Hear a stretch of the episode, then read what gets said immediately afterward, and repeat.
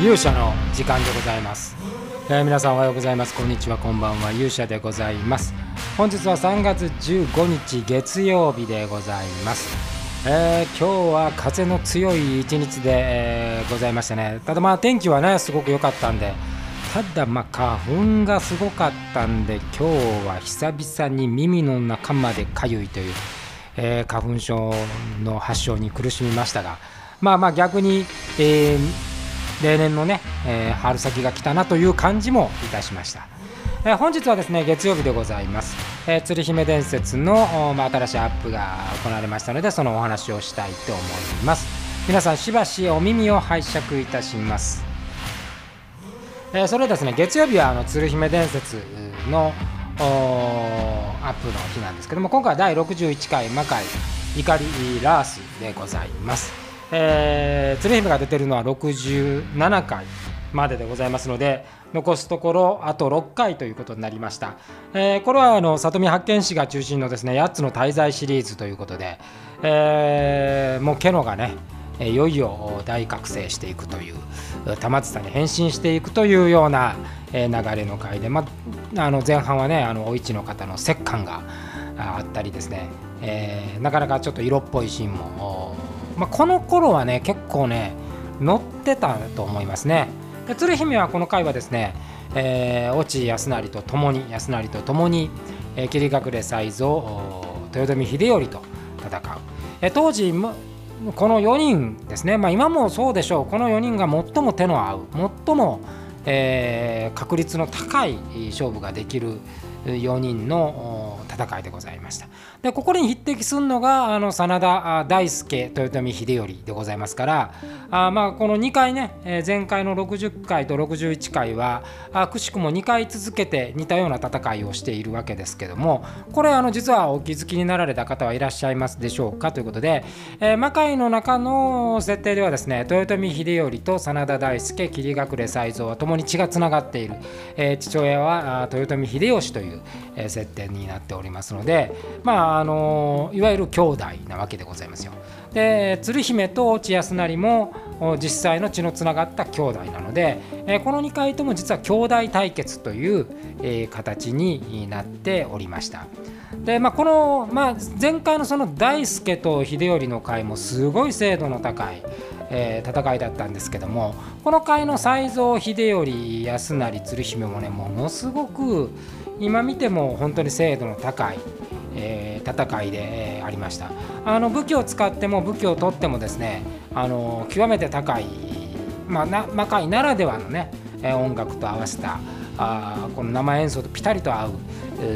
設計でございましたので、まあ、非常に手応えのある回だったと。いう記憶がございます。でストーリー的にも、まあ、ケノがどんどんこうクレイジーになっていく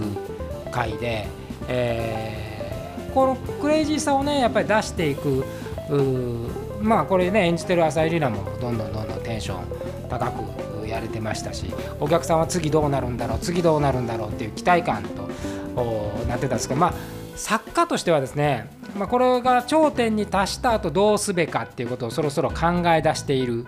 えー頃でございます。でこの辺りからあ、まあ、次の,、まあ、あの翌年のねことを構想を、えーし始めている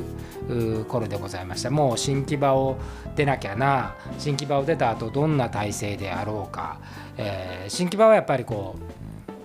うそのステージ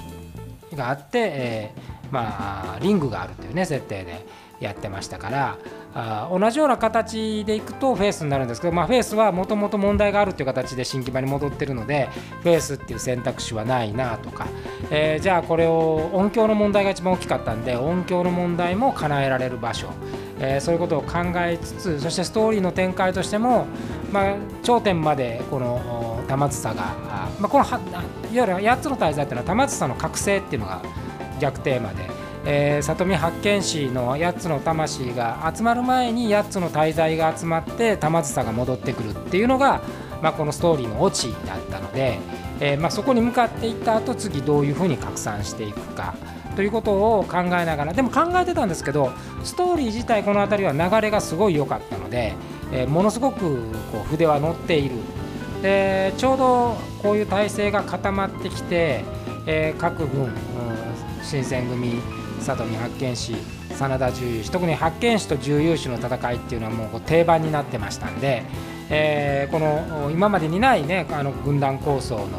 の質もできてきて、えー、とても制度の面白くなってきた回でございます。この頃はま全員まあ当然ねまだこの61回の頃はコロナのこの字もないですからね、えー、全員がしっかりと手応えを感じながら進んでいく事態であったというふうに思っております。まあ、だから、えー、どんどんこう当時この辺りかな鶴姫のその AEW の話石田君の AEW の話なんかもあったりして、まあ、次の放送というか、えー、この鶴姫、えー、大三島だけで引っ張らないストーリーもって考えてたんでそういう意味では真田の話里見の話っていうのがこう軸が新しい軸が出てきた頃のイメージで、えー、ございました。えー、こうやってこうだいよいよね、えー、これが次が62回になりますんで、えー、67回が2月で、えー、この年のラストがですね66回でございますから残すところこれ5ヶ月というようなところになってきました。まあ、本当に果たしてねどれぐらいの人がこの時にこの今の状況をね、えー、思っていたのかっていうことはもう全く分かりませんけれどもそういう意味でのなんか面白こう振り返ってみるとたったあ、ね、ちょっと前の話ですけども非常に感慨深いものがあるなという感じで、えー、ございます。えー、さあこの釣り姫伝説もね、え、更新でいうとこれも週でいうとあと5週ぐらいで、え、追いついてしまいますの5週じゃないな、えー、あと6週ぐらいかな6週ぐらいで、えー、だから4月の終わりぐらいにはあ終わってしまいますから、えー、5月、まあ、5月、6月あたり、その魔界ね、どういう形になるかっていうのをね、えー、そのあたりの方針が見えてたらいいなというふうに思う次第でございます。ということで、本日は鶴姫伝説のお話でございました。明日は火曜日ですんで、えー、正解ダンスの新作のお話をさせていただきたいと思います。それでは皆さん、えー、ご視聴あのそれありがとうございました。勇者の時間でございました。また明日お会いしましょう。さようなら。